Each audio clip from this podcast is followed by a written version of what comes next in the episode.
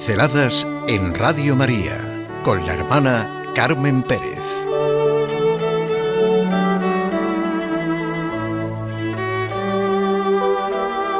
¿Nos hemos enterado de qué va la vida?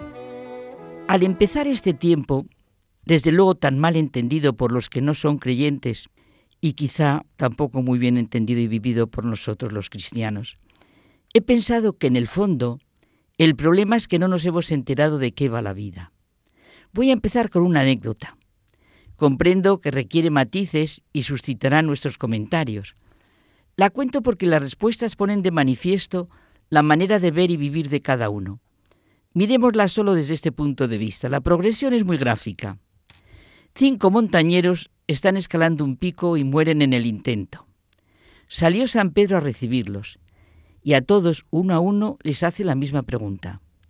Dime con sinceridad, pues de tu respuesta depende tu suerte. ¿En qué pensabas mientras caías por el aire desde la cumbre hasta el valle en el que encontraste la muerte? El primero contestó, rabia, mucha rabia. Sabía que iba a acabar mal la subida. Yo ya no quería venir. Lo siento, pero no puedes entrar, le dijo San Pedro. Vemos clara la respuesta. No se había enterado de qué iba la vida y tenía que limpiarse el corazón. El segundo alpinista dijo, comprendí que mi situación era desesperada, pero intenté también coger a mis compañeros y ver si podíamos salvar la vida. San Pedro reflexionó un momento, pero le dijo, tampoco tú puedes entrar. Esto no la entendemos mucho porque nosotros lo hubiéramos evidentemente dejado entrar, pero tampoco se había enterado del todo de qué va la vida. El tercero dijo, yo pensé que con mi muerte mi mujer quedaría viuda y mis niños huérfanos. Con esa pena he muerto. También nos gusta y le hubiéramos animado a tener confianza.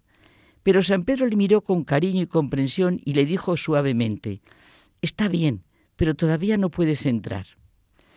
El cuarto dijo, Pedí perdón por todos mis pecados y me entregué a su misericordia.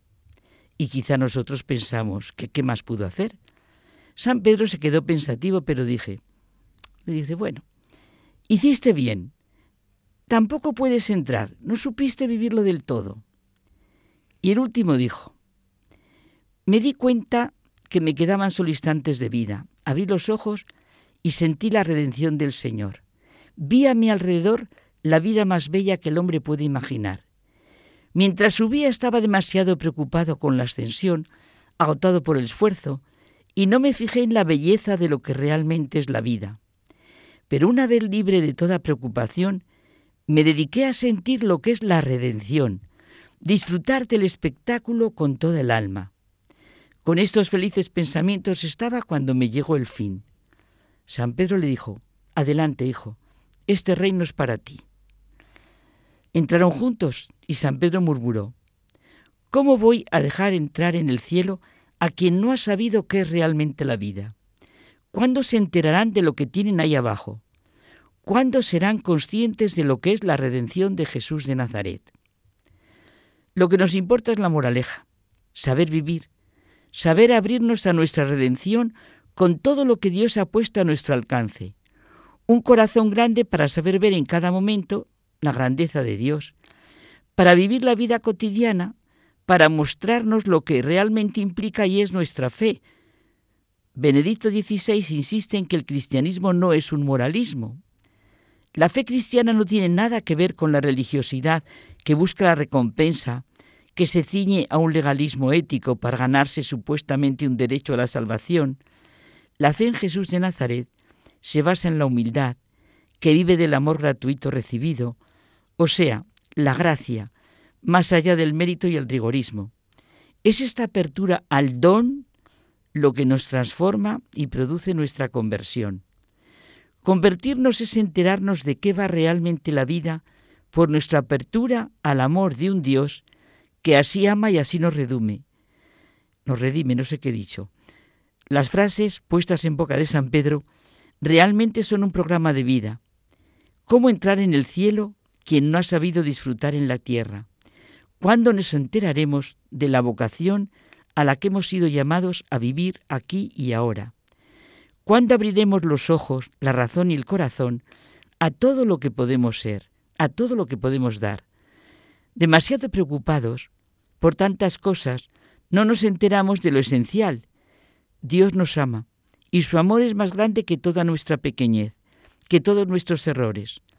Nos agotamos en múltiples esfuerzos y no vemos la belleza de nuestro alrededor y la belleza que supone el auténtico amor a los hermanos. Me vienen las palabras de Jesús a Marta, que muchas veces nos extrañan e incluso molestan un poco.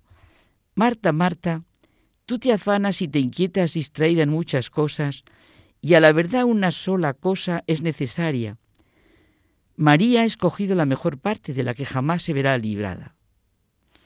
Privada, mejor. Ahí está el gran reto de nuestra vida.